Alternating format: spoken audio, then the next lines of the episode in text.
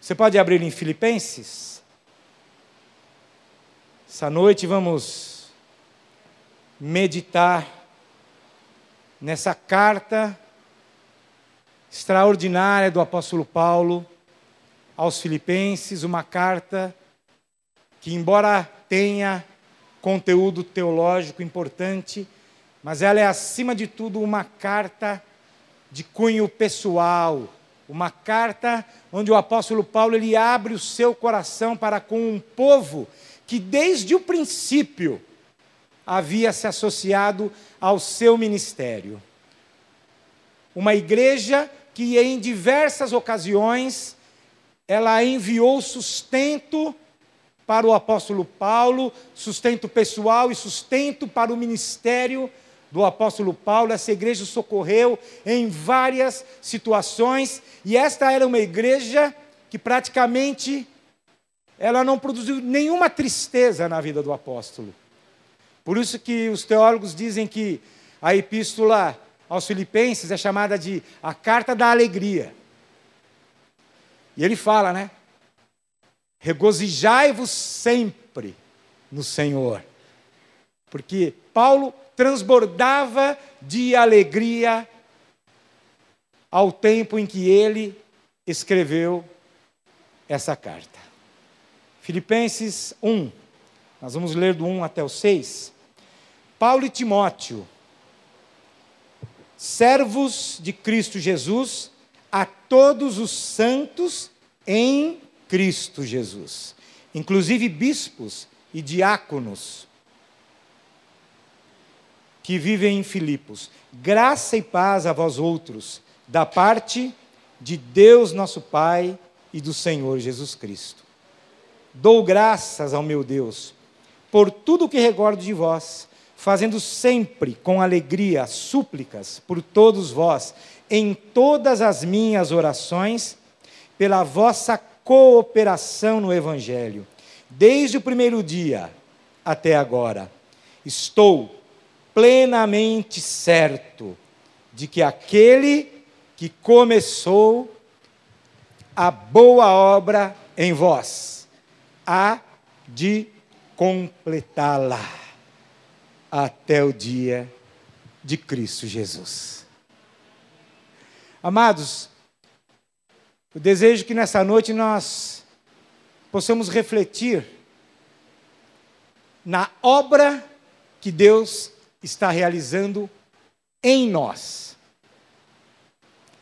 Porque a igreja contemporânea, muitas vezes influenciada pela teologia da prosperidade, do triunfalismo dos crentes, ela está muito focada naquilo que Deus faz por nós. E Deus faz muito por nós. Deus tem feito muito por nós. Amém, igreja? Nós poderíamos ficar aqui um bom tempo enumerando tudo aquilo que Deus tem feito nas nossas vidas. E Paulo usa uma expressão lá em Efésios, quando ele diz que Deus tem nos abençoado com toda sorte de bênção espiritual.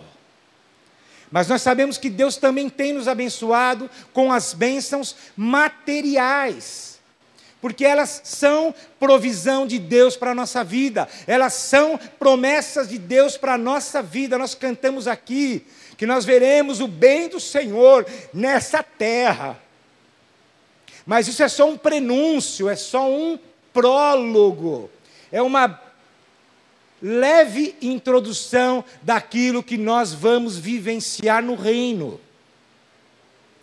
Por isso que nós temos que ter em mais alta conta e dar mais importância àquilo que Deus está fazendo e quer fazer em nós e através de nós. E o exemplo é o próprio apóstolo Paulo. Quando ele escreve Filipenses 1,6, ele sabe o que ele está falando. Estou plenamente certo, estou convencido, estou absolutamente convencido de que aquele que começou em vocês uma boa obra, e ele olha para a sua própria vida, para o seu próprio ministério, para a sua própria carreira, que havia começado há cerca de 30 anos atrás da escrita dessa carta. Nós estamos aqui aproximadamente no ano 61 da era cristã. E Paulo está preso. Paulo está em algemas, em cadeias. Mas ele mesmo diz nessa carta que o evangelho não está preso. Aleluia! Paulo estava preso, mas o seu espírito estava livre, cumprindo o propósito de Deus na sua vida. Paulo havia passado um tempo numa prisão em Jerusalém e depois em Cesareia, isso após a sua terceira viagem missionária. Praticamente Paulo já havia completado esta carreira como missionário, como apóstolo, como plantador de igrejas. Ele volta a Jerusalém, ali é feito toda uma conspiração para prender e matar o apóstolo. Ele então, ele é conduzido preso na cidade de Cesareia, aí ele fica sob os cuidados da autoridade romana, porque Paulo era um cidadão romano. Então, Paulo, após um tempo ali, na prisão em Cesareia, ele resolve apelar para César. Ou seja, eu vou levar a minha causa à mais alta corte. Eu vou recorrer ao Supremo Tribunal Federal, ao Fórum Romano. E aí então Paulo é conduzido para Roma e a viagem dele por si só já é uma jornada tremenda, com naufrágios e muitas situações. E nós vemos que em todas essas situações o espírito do apóstolo Paulo era algo para nós inspirador, porque em momento algum ele duvidou, porque ele tinha certeza daquele Deus que havia começado uma boa obra na vida dele e iria completá-la. E Paulo tem certeza de que ele tem que comparecer diante do imperador. E ele vai. E ele chega lá. Ali ele é colocado numa espécie de prisão domiciliar. Ele aluga uma casa perto do pretório, né, do, do fórum romano, e ali ele se torna é, o equivalente a um preso político, porque havia sido feito contra Paulo uma acusação em relação às leis e às tradições do povo judeu. Paulo não havia cometido nenhum crime civil, não havia nada contra a vida do apóstolo Paulo nas leis romanas. Eram questões que envolviam o judaísmo, as tradições e a lei dos judeus. Bom, se passa quase dois anos ali, os acusadores de Paulo não aparecem. O processo ele vai se encerrar porque os acusadores não vêm para apresentar os seus argumentos. Paulo tem a plena certeza de que ele vai sair da prisão. Mas ele estava em algemas, ele estava em cadeias, ele, a sua liberdade estava cerceada. Nesse momento, nesse tempo, ele escreve aquelas que são chamadas epístolas da prisão, Efésios, Filipenses, Colossenses e Filemão, mas Filipenses é a última. E ele escreve essa carta, que é uma carta que transborda alegria em meio à dor, transborda alegria em meio ao sofrimento de estar em cadeias e de não poder pregar livremente. Mas mesmo nessas circunstâncias, é muito interessante, amados, a, a carta aos Filipenses ela termina com graça e paz, né? A graça seja com o vosso espírito, era assim como Paulo terminava as suas epístolas em geral, mas o versículo, o penúltimo versículo dessa carta, ele parece muito simples, mas ele, ele traz algo assim muito precioso. Paulo escreve: é a saudação. Ele está terminando a carta, ele está fazendo o encerramento dessa carta. Ele diz assim: Todos os santos vos saúdam, especialmente os da casa de César. E se você estiver com a sua Bíblia aberta aí no capítulo 1, eu quero ler um versículo aqui. O versículo 12 diz assim: Quero ainda, irmãos, cientificar-vos, né?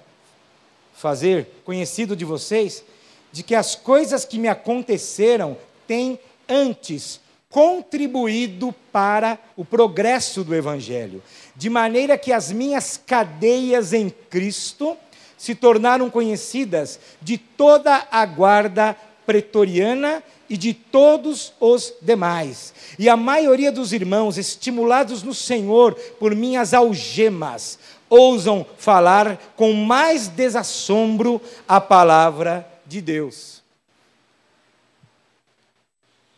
A figura aqui, historicamente, é: Paulo está numa prisão domiciliar, porém, ele fica preso em algemas com um guarda, com um soldado da guarda pretoriana, que era uma espécie de guarda de elite do imperador. Então, de tempos em tempos, né, havia um revezamento, sempre havia um guarda ali preso ao apóstolo Paulo. Será que nós, numa situação dessa, aproveitaríamos a ocasião? Aquela ali era uma plateia que não tinha por onde sair. E Paulo aproveitou cada um desses momentos para evangelizar. E ele diz: Olha, toda a guarda pretoriana, Jesus se tornou conhecido de toda a guarda pretoriana e dos demais.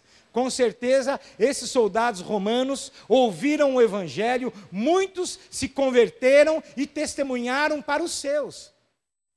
E lá no final da epístola, Paulo diz: Todos os santos vos saúdam, especialmente os da casa de César. A expressão não é muito exata.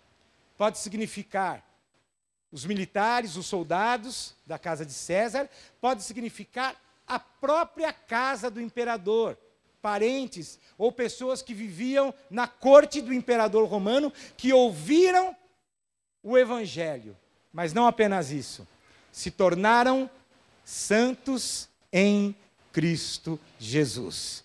Paulo sabia,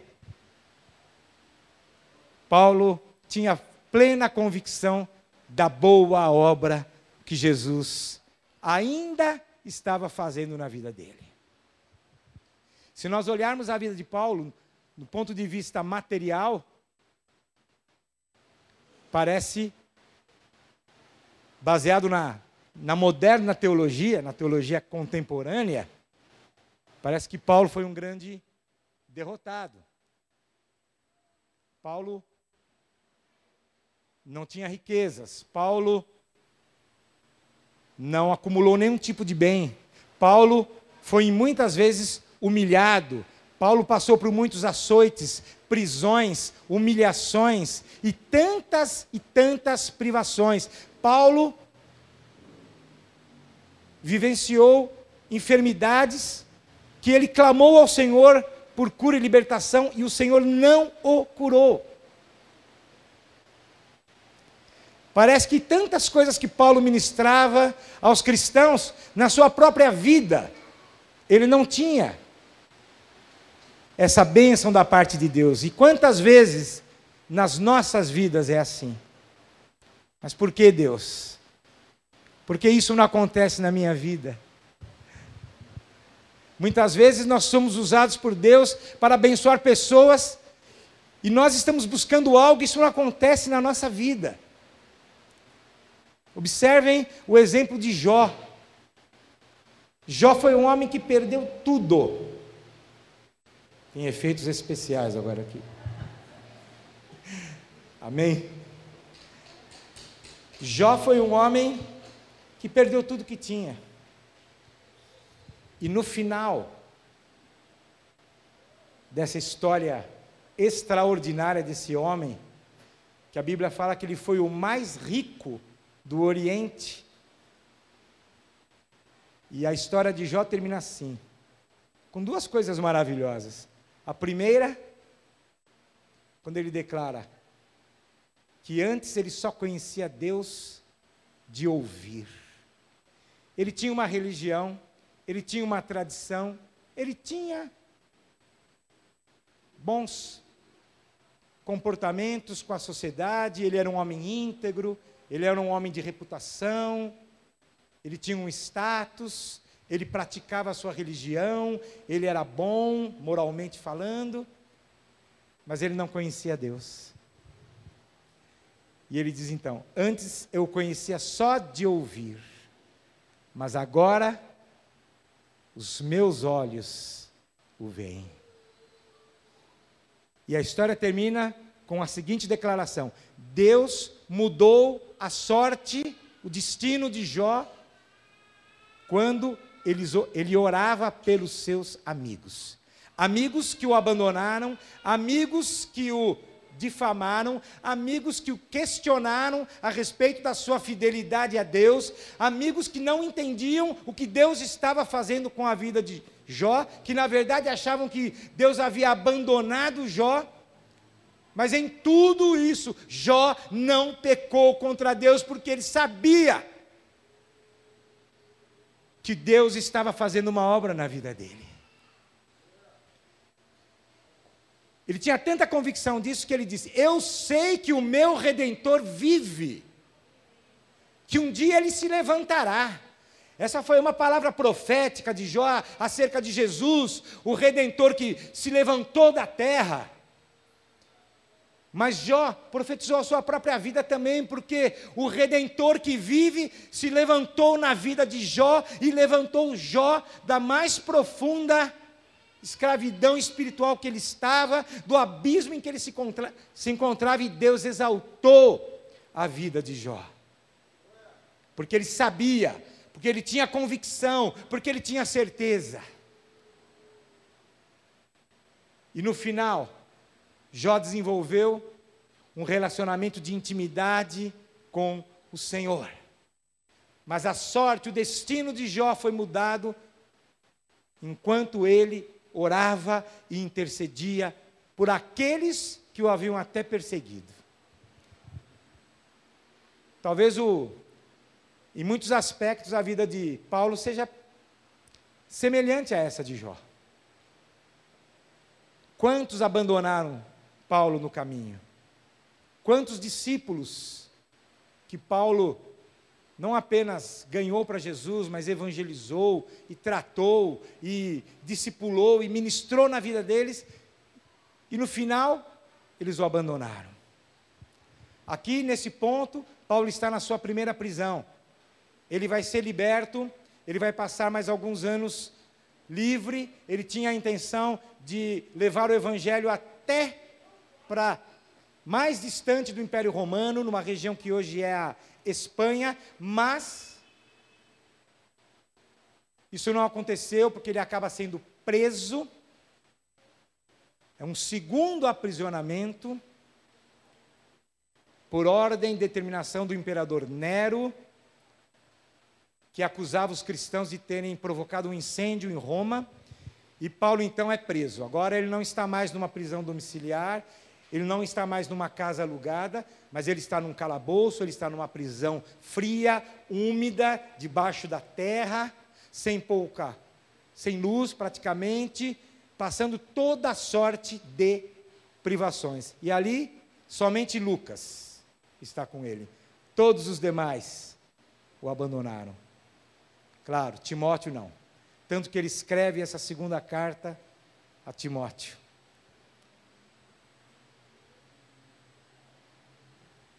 O amor de Deus é incondicional. E a nossa alegria em Deus, ela não pode ser circunstancial. O nosso cristianismo não pode ser baseado apenas nas aparentes vitórias ou quando nós estamos no topo. Há uma passagem de Filipenses que muitos cristãos citam como se fosse um, um chavão, um clichê. Tudo posso naquele que me fortalece. Leia o versículo anterior, os versículos anteriores, vejam o contexto em que Paulo escreveu esta passagem em que ele diz: Eu tudo posso naquele que me fortalece, porque eu aprendi a viver contente em qualquer situação. Eu aprendi a viver contente. Não importa a situação, não importam as circunstâncias. Eu sei viver na fartura, na necessidade, na humilhação, eu sei ser humilhado, eu suporto a humilhação, eu sei ser exaltado. Eu experimentei de tudo: a liberdade, a prisão, o maltrato, o açoite. Ele diz assim: Eu trago no corpo as marcas de Cristo. Quantos de nós poderiam dizer isso?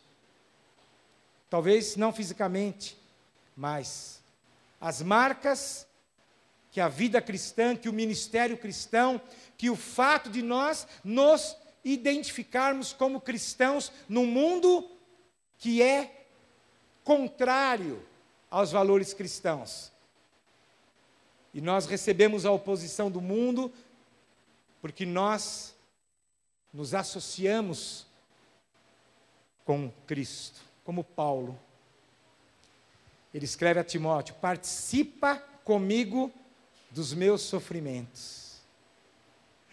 E Paulo também diz: porque Deus nos deu a honra, não apenas de sermos glorificados com Ele, mas de padecermos com Ele, de sofrermos com Ele. Nessa mesma carta, Paulo diz assim: ó, que essa experiência eu tive para conhecer a Deus, para conhecer o poder da Sua ressurreição e a comunhão dos seus sofrimentos. Nós vivemos numa sociedade que não aceita o sofrimento. Nós não aceitamos a dor. Basta uma pequena enxaqueca, uma pequena cefaleia, que nós já recorremos aos analgésicos. Nós não suportamos a dor, nós não queremos sofrer, ninguém quer sofrer.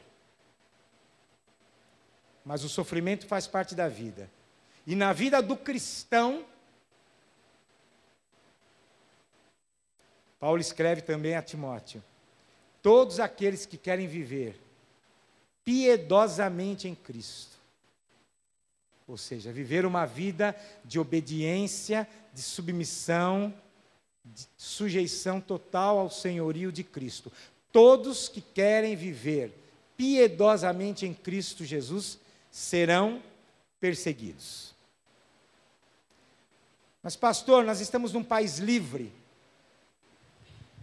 Será de fato que nós estamos num país livre? Será que nós temos liberdade religiosa nesse país? A Constituição garante isso. Amados, eu sou de uma época do cristianismo, eu me converti quando eu tinha 21 anos de idade. Isso foi em 1983. Naquela época, os crentes eram perseguidos, sofriam discriminação.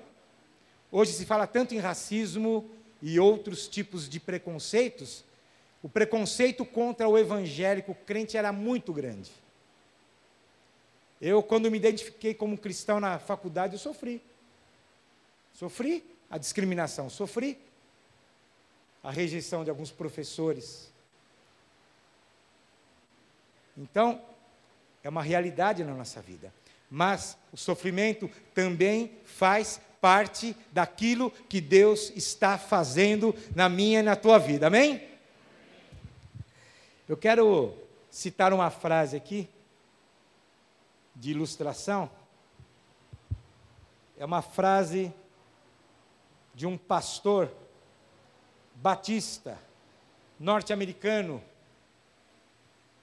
da década de 50, 60 do século passado, líder do movimento pelos direitos civis nos Estados Unidos, acho que vocês já sabem quem, de, que, de quem se trata, Martin Luther King. Eu acredito que ele se inspirou em Paulo aqui aos Filipenses quando ele escreveu essa frase. Ele diz assim: Eu não sou quem eu gostaria de ser. Eu não sou quem eu poderia ser. E eu não sou quem eu deveria ser. Mas graças a Deus, eu não sou mais quem eu era. Amém? Aquele que está em Cristo é uma nova criatura. As coisas antigas já passaram, tudo se fez novo. Nós somos uma nova criação de Deus, criados em Cristo Jesus para um caminho de boas obras. Paulo escreve isso aos Efésios. Nós somos feitura dele. Essa palavra feitura é traduzida como obra em Efésios, nós somos uma obra de Deus, mas não é a mesma palavra de Filipenses, porque em Efésios Paulo está dizendo que em Cristo nós somos uma nova criação de Deus. Deus ele nos recriou, ele nos regenerou, ele nos fez uma nova criação em Cristo para andarmos num caminho de boas obras. Em Filipenses, Paulo está dizendo que Deus está fazendo uma boa obra em nós. E a palavra significa que Deus, ele fez um projeto. Deus, ele estabeleceu um plano. Deus está realizando um trabalho. Não é uma obra acabada. Quando nós nascemos de novo, essa é uma obra acabada.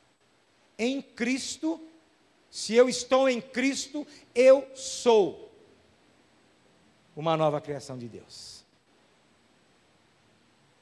Se Deus me justificou pela fé em Cristo, eu sou uma nova criação. Agora começa o trabalho de Deus. Um Deus que não vai descansar. Até mesmo porque Deus não se cansa. Deus não se fatiga. E Jesus ele disse em certa ocasião aos fariseus lá: "O meu Pai trabalha até agora e eu trabalho também". E lá no passado Isaías já havia falado algo nessa linha, nesse sentido. Ele diz assim: porque desde a antiguidade não se ouviu, nem com os olhos se viu, nem com os ouvidos se percebeu um Deus além de ti, que trabalha para aquele que nele espera. Quantos estão esperando em Deus? Amados, a nossa esperança é em Deus. Não podemos colocar a nossa esperança nos governos, nas ideologias, no preço do dólar. Essas coisas todas nos afetam. Elas fazem parte da vida, fazem parte da existência, mas elas não podem ditar o nosso destino, porque o nosso destino é o céu, o nosso alvo é Jesus Cristo. E ele, Paulo diz aqui aos Filipenses: olha, deixa as coisas que para trás ficam, porque ele, Paulo, deixou. Eu olho para as que estão adiante de mim e eu prossigo para o alvo. E o alvo é a soberana vocação de Deus em Cristo Jesus. Olhe para o alvo, amados. Olha para o alvo que é Jesus. Olha para as promessas de Deus na Sua palavra que não podem falhar, porque passará céus e terra, mas essa palavra não passará. E tudo que Deus cumpriu prometeu aqui, Ele vai fazer na minha e na tua vida. Ele vai completar. Ele começou a boa obra, Ele vai completar. Amém? Amém? Você pode dizer isso? Ele começou a boa obra. Está muito fraco. Ele começou uma boa obra. E ele vai completá-la. Amém? Você crê nisso? Completar não significa apenas terminar. Que nós podemos terminar uma boa obra. Tem aqui muita gente que trabalha né, com obras. Estou aqui vendo o Toninho, um excelente eletricista. Mas você já fez algum serviço que você achou que não ficou legal? Olha lá. Terminou a, boa, terminou a obra, mas olhou assim. Não ficou uma boa obra. Isso acontece na vida de qualquer profissional, amados. Muitas vezes nós terminamos uma tarefa e olhamos, eu podia ter feito melhor.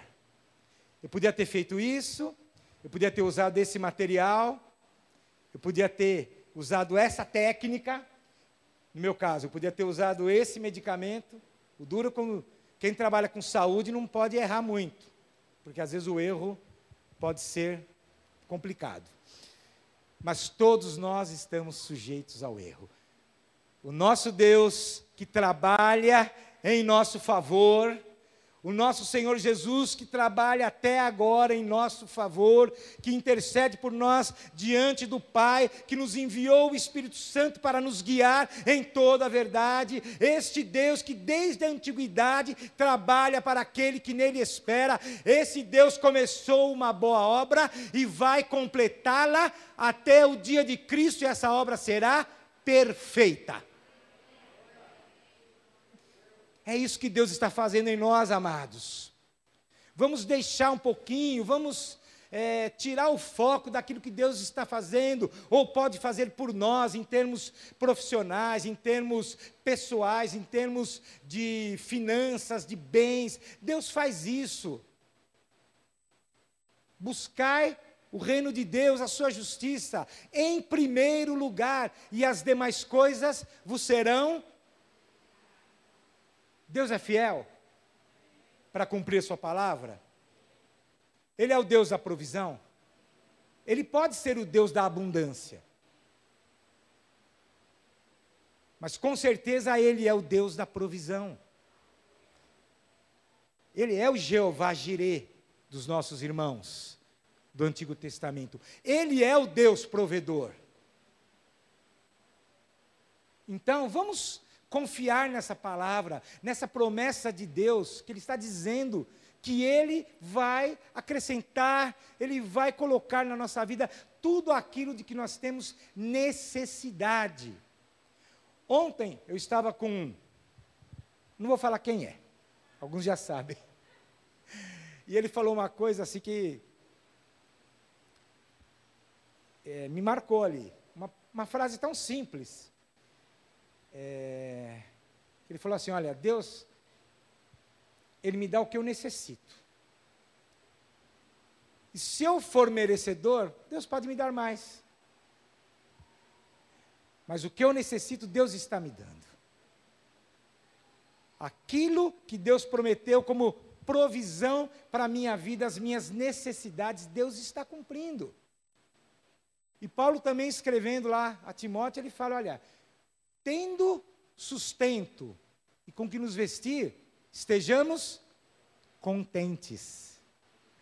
Vamos começar a desenvolver a teologia do contentamento, não a teologia da prosperidade, porque essa prosperidade que essa teologia promete, ela não é bíblica.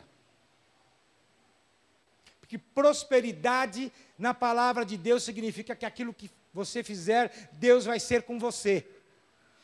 José foi próspero no palácio e foi próspero na prisão.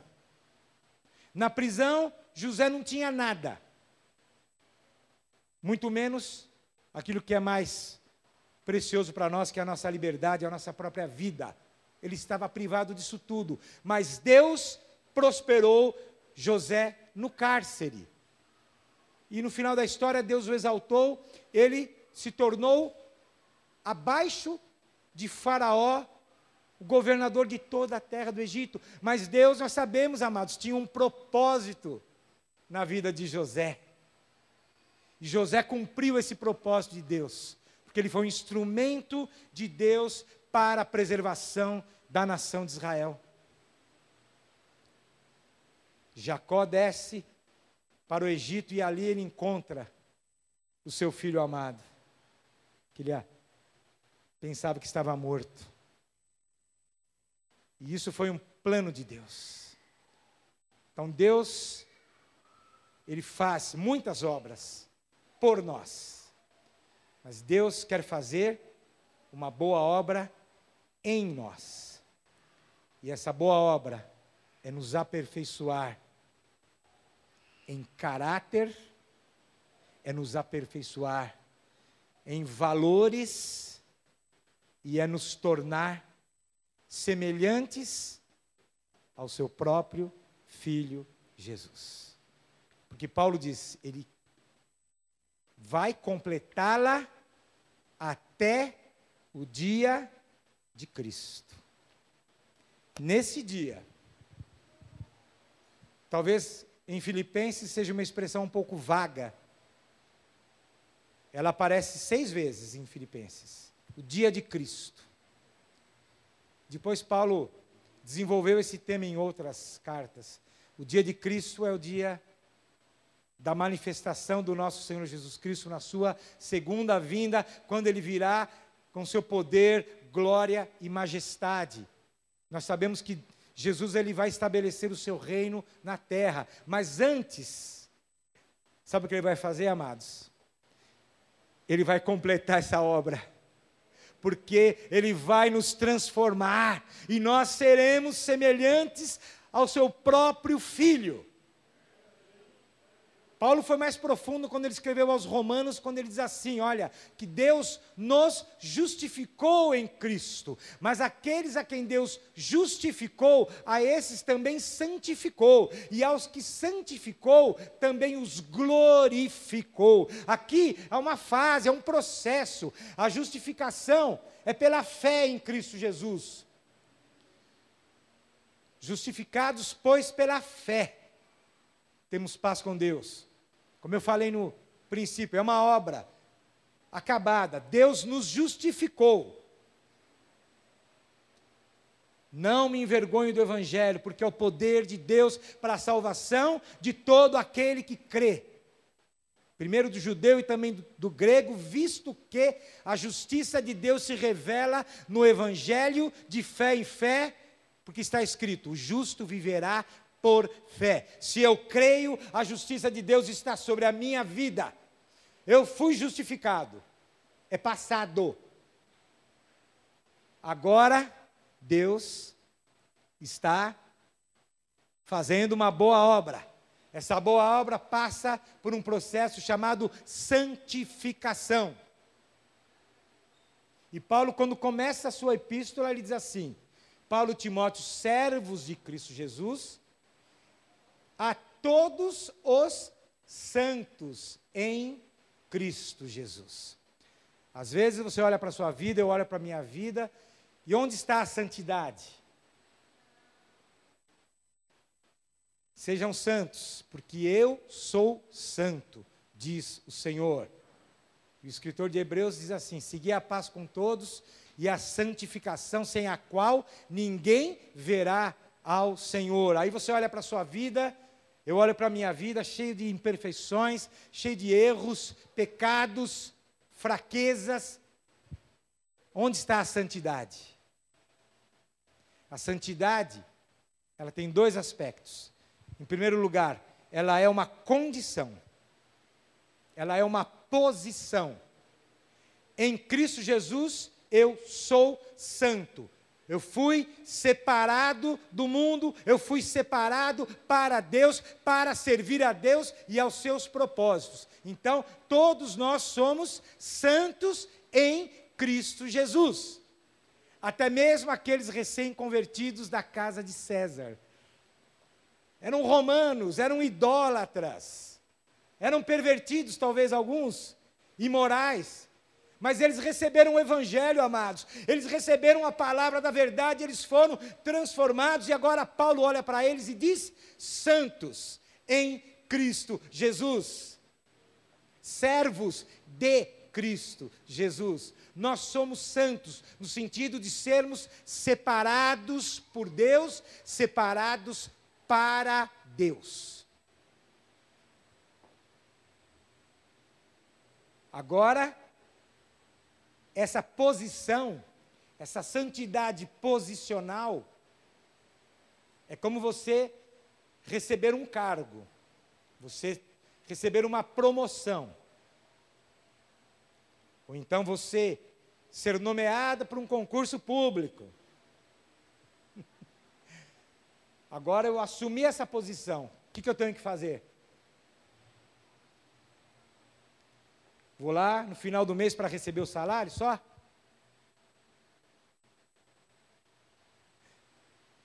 Tem que haver uma resposta. Tem que haver uma ação daquele que foi nomeado, investido ou que recebeu essa posição, que foi colocado nessa posição. Muitas vezes na sua empresa você é colocado numa posição de liderança. se tem lá 50 funcionários, você tem que liderar, você tem que agir. A santidade é uma posição, ela é posicional, mas ela também é comportamental. Nós precisamos ser santos, diz o apóstolo Pedro, em todo o nosso procedimento. Ou seja, lutarmos contra o pecado. O pecado que nos envolve, que nos rodeia tão de perto. Como escreve o autor de Hebreus, ele diz: olha, o pecado nos assedia, o pecado nos rodeia, ele nos envolve, ele quer nos consumir. E aí, o autor de Hebreus diz: olhando, aqui amados, olhando, como disse a, a segunda estrofe da canção, olhando para Ele, olhando para o Autor e Consumador da fé. O pecado me rodeia? Sim, mas o Espírito Santo me guia. O pecado te rodeia, mas o Espírito Santo te guia. E o Senhor Jesus intercede por mim e por você. Se pecarmos, temos advogado junto ao Pai, Jesus Cristo, o justo. Ele é a propiciação pelos nossos pecados. Essa palavra propiciação significa Deus é favorável a mim e a você por causa de Jesus. Se confessarmos os nossos pecados, Ele é fiel e justo para nos perdoar os pecados, nos purificar de toda a injustiça. Somente pelo sangue, nada além do sangue, somente pela cruz, pelo sacrifício único, eterno do Cordeiro de Deus. É para Ele que nós temos que olhar, amados. E Ele vai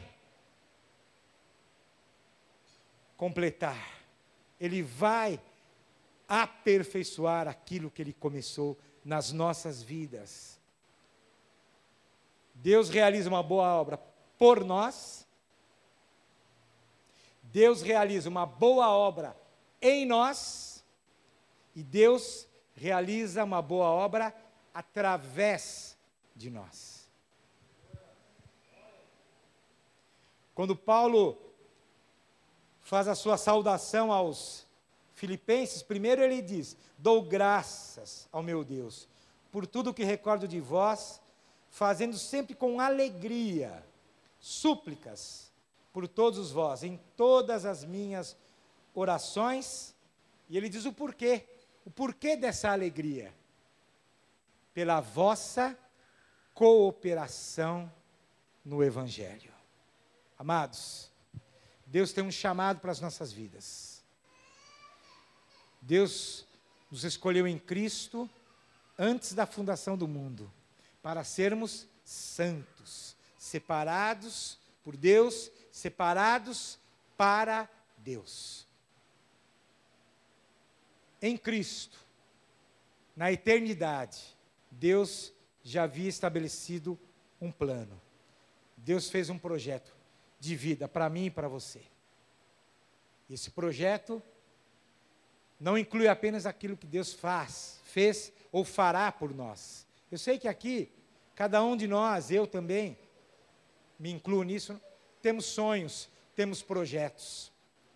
A grande questão é: o meu sonho, o meu projeto, ele glorifica a Deus? Eu estou fazendo isso para a glória de Deus. Eu realmente glorifico a Deus através da minha vida, no meu trabalho, nas minhas relações pessoais, nas minhas relações familiares, no ministério. Ou será que o cristianismo ele se limita só à igreja, aos domingos, no momento de culto? Nós somos cristãos, amados, chamados para sermos santos. Isso inclui todos os aspectos da nossa vida. Seja o comer, seja o beber, ou qualquer outra coisa que venhamos a fazer, façamos tudo, tudo para a glória de Deus. Vamos glorificar a Deus no nosso trabalho, amados, com dedicação, tentando fazer o melhor, o melhor. Não importa que tipo de profissão eu e você exerçamos, Deus não está preocupado com isso. Deus quer que nós glorifiquemos com aquilo que temos, com aquilo que somos.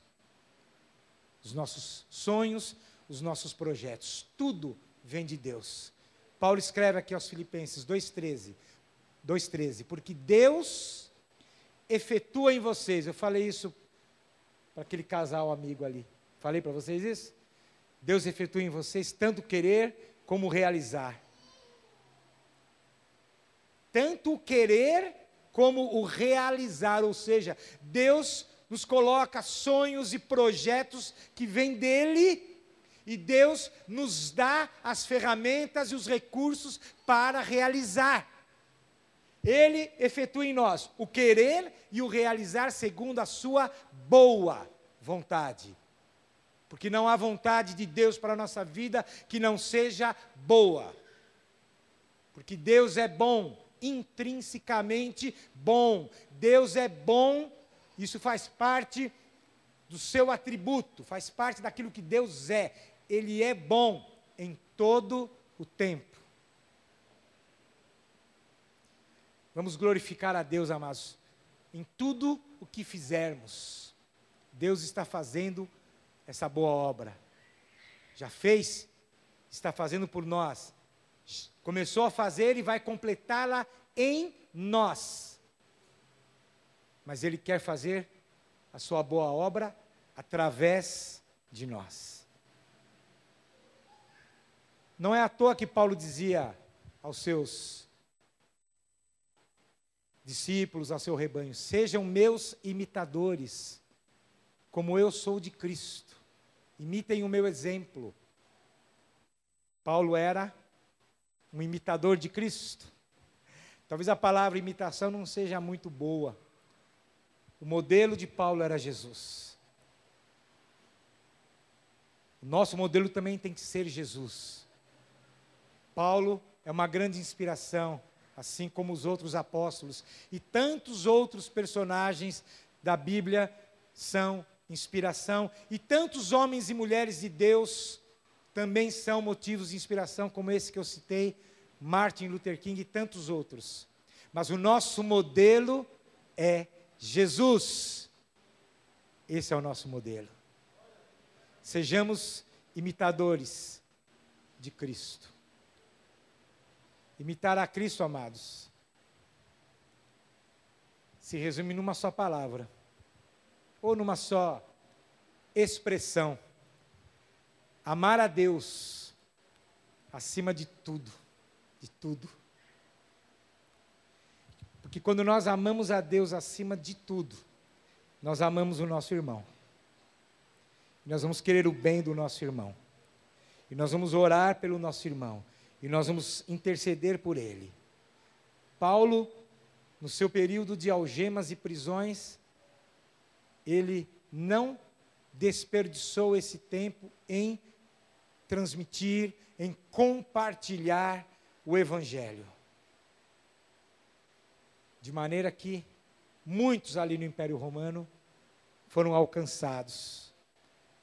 Porque Paulo se dispôs ele permitiu que Deus realizasse uma boa obra através da vida dele. Jesus, quando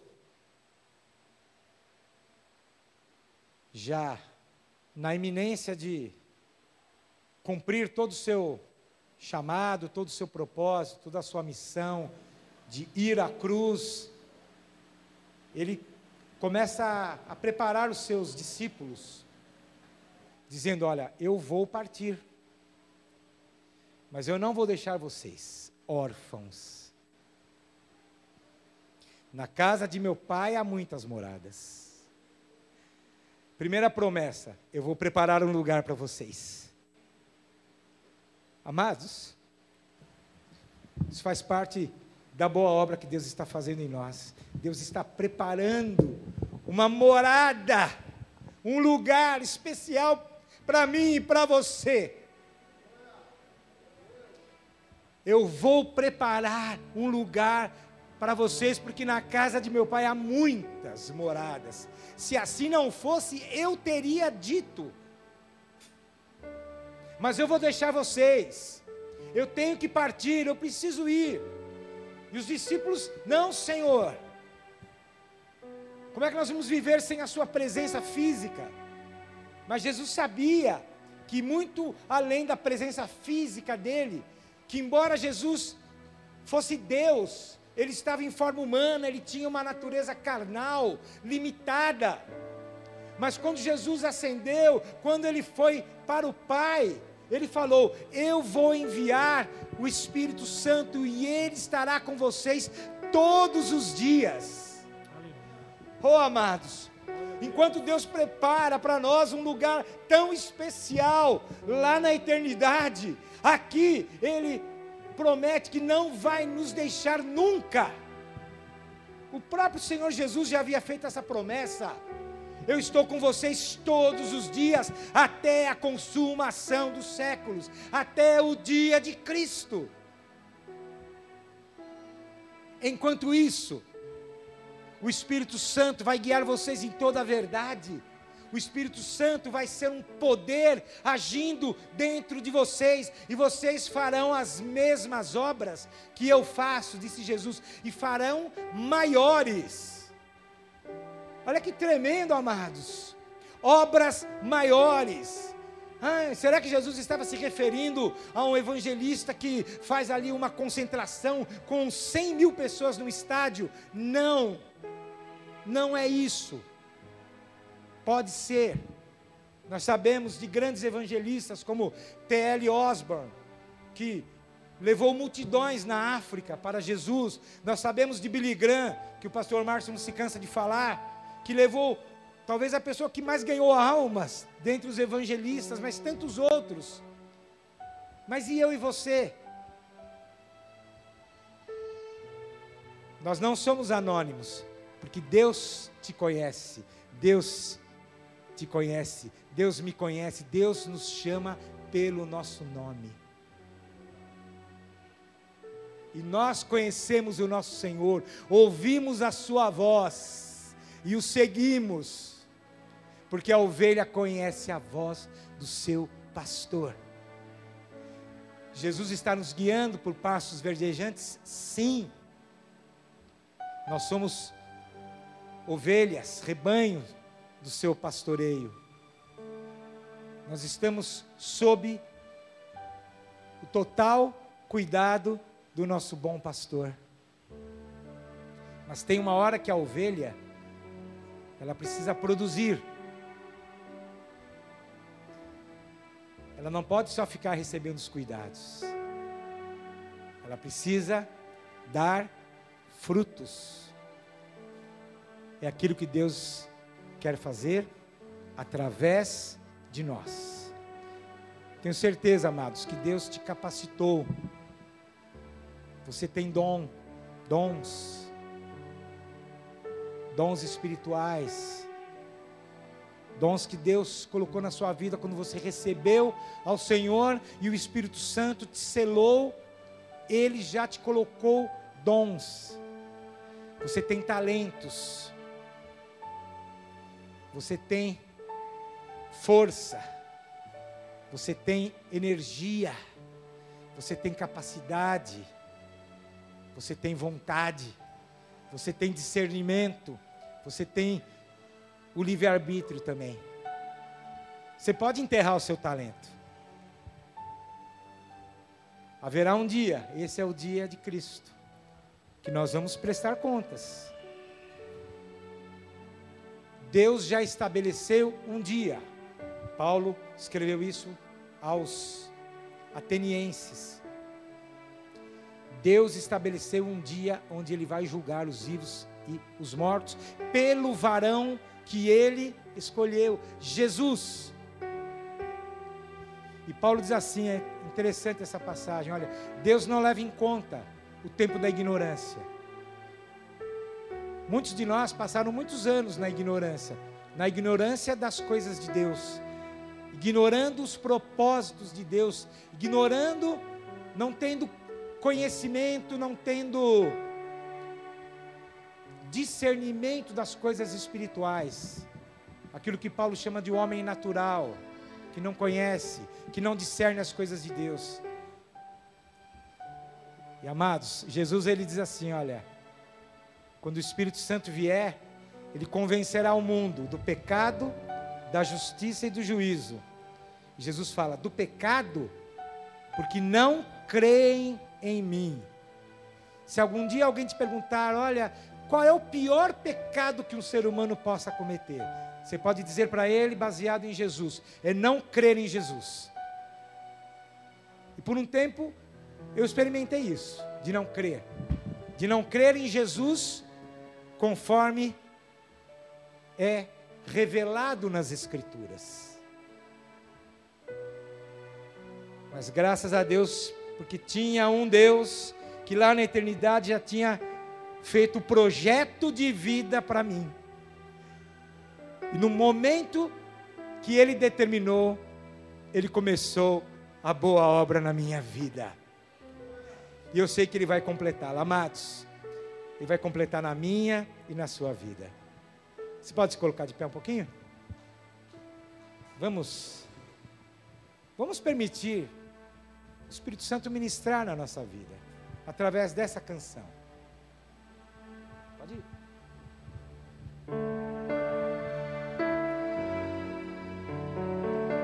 Esse dia vai chegar, hein? Ele já chegou.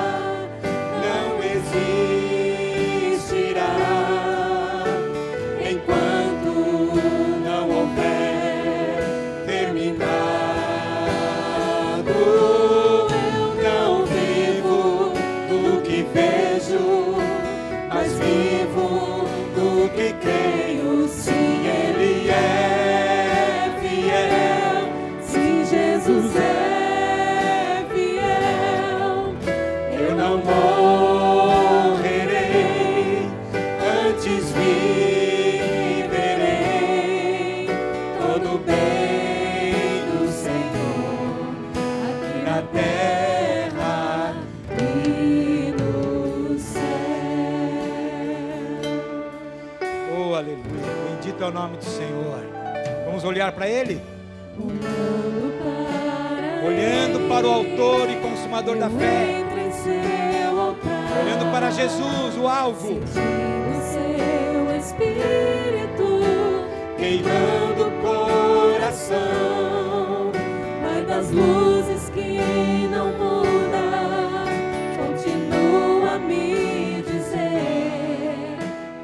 é minha. Toma posse. Eu vou viver. Por quê?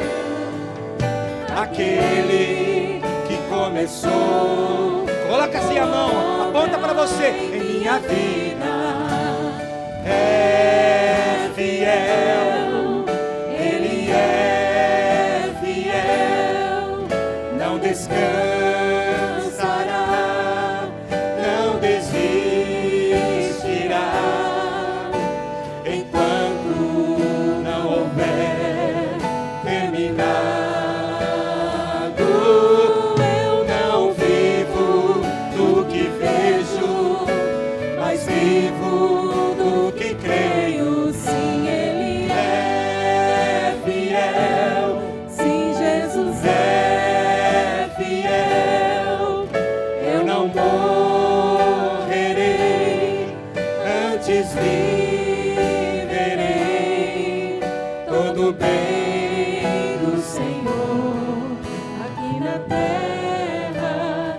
Quero ouvir só a igreja, sem os instrumentos.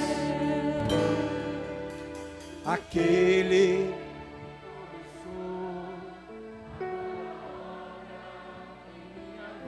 Ele é.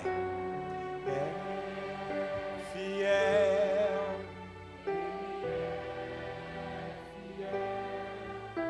Não descansará. Enquanto enquanto não houver terminado,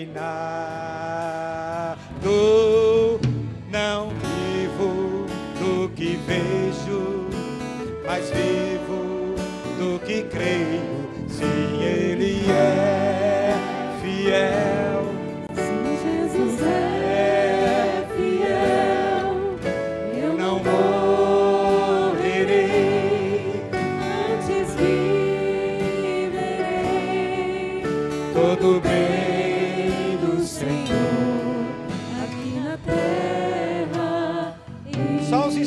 Tocando o coro. Vai tocando o coro dessa música. Amados, a gente não faz muito isso aqui nessa igreja, mas eu queria chamar vocês aqui para frente. Nós estamos sentindo falta disso. Ficamos tanto tempo com os cultos online, agora voltamos os cultos presenciais, mas parece que nós estamos meio presos aí no, no banco, com a máscara. Deus tem uma boa obra fazendo na sua vida. Ele vai completá-la. Ele já começou. Ele vai começar. Vem para frente.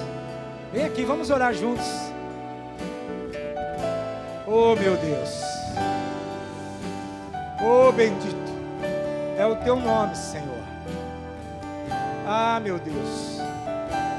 Oh, Espírito Santo que sonda os corações. Através do Espírito, que é revelada a mente de Deus, e através desse conhecimento, o Espírito Santo intercede por nós.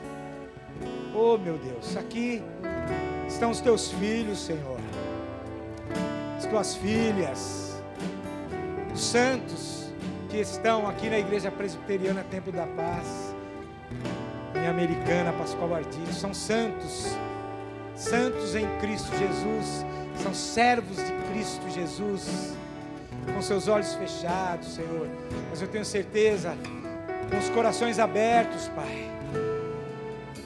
Oh, meu Deus, o Senhor começou uma boa obra, o Senhor é fiel, o Senhor é poderoso, e acima de tudo, eu sei que o Senhor quer, porque o Senhor determinou fazer essa boa obra na vida dos teus filhos e das tuas filhas, Pai. Eu não sei qual é a boa obra, Pai.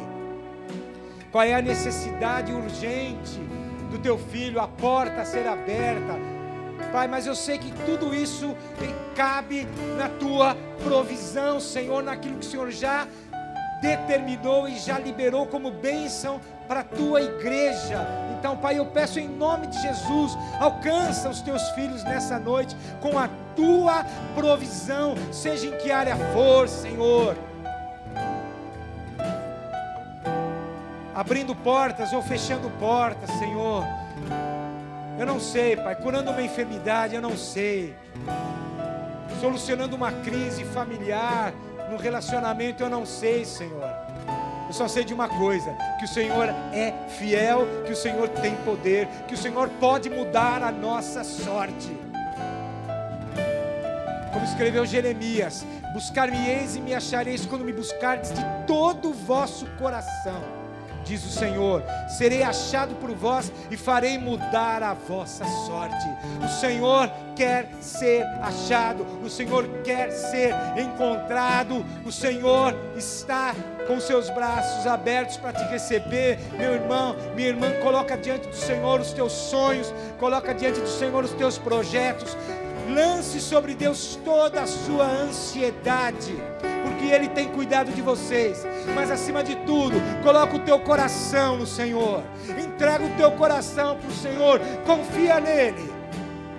Que Ele vai fazer tudo o que Ele projetou, tudo o que Ele planejou, tudo o que Ele determinou na tua vida, Ele vai fazer. Pai.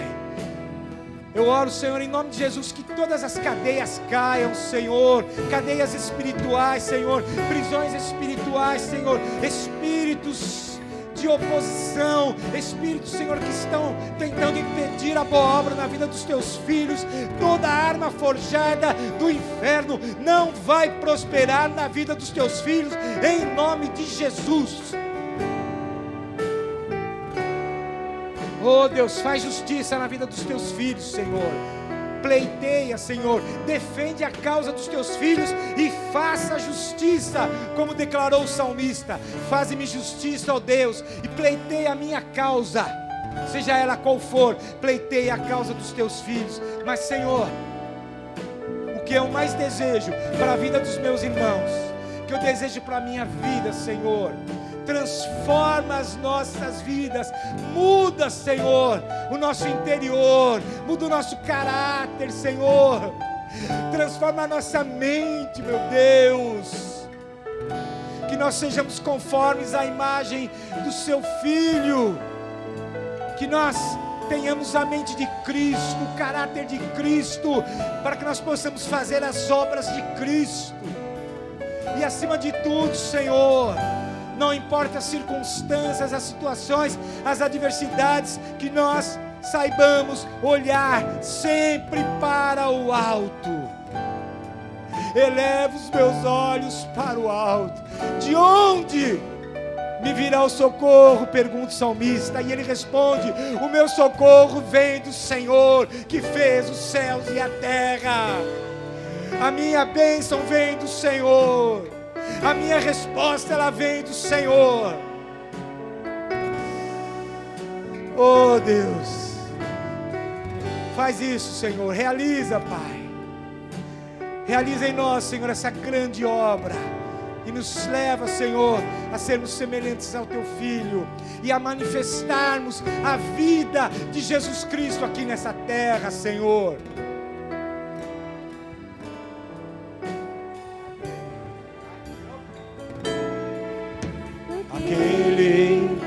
Começou a boa obra em minha vida.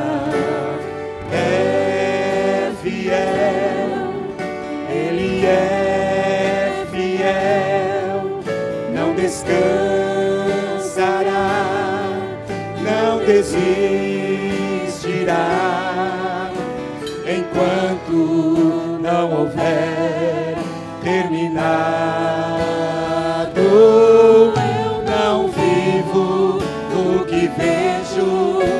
Mais vivo do que creio. Sim, Ele é fiel. Sim, Jesus é fiel. Eu não morrerei. montes viverei todo bem do Senhor aqui na terra irmãos, podem voltar para os seus assentos, que Deus continue a boa obra que Ele começou na vida de vocês, em nome de Jesus.